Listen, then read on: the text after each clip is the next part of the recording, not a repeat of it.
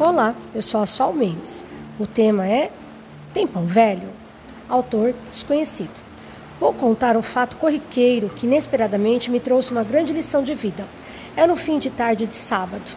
Eu estava molhando o jardim da minha casa quando fui interpelada por um garotinho com um pouco mais de uns nove anos dizendo: Moça, tem pão velho?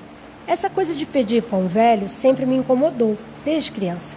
Olhei para aquele menino tão nostálgico e perguntei: Onde você mora? Depois do zoológico. Bem longe, hein? É, mas eu tenho que pedir as coisas para comer. Você está na escola? Não.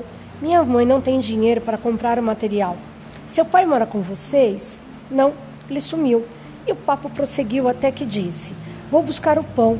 Serve pão novo? Não precisa, não. A senhora já conversou comigo e isso é o suficiente. A resposta caiu em mim como um raio.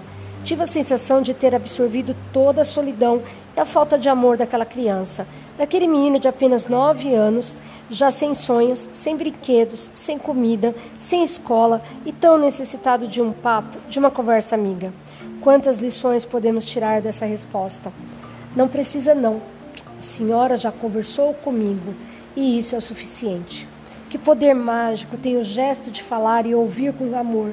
Alguns anos já se passaram e continuam a pedir pão velho na minha casa e eu dando pão novo, mas procurando antes compartilhar o pão das pequenas conversas, o pão dos gestos que acolhem e promovem. Este pão de amor não fica velho, porque é fabricado no coração de quem acredita naquele que disse: Eu sou o pão da vida. Fique atento a quantas pessoas pode estar esperando uma só palavra de acolhimento da sua parte para ter mais calma, paz e tranquilidade naquele dia e naquele momento. Um beijo no coração e na alma, Sol.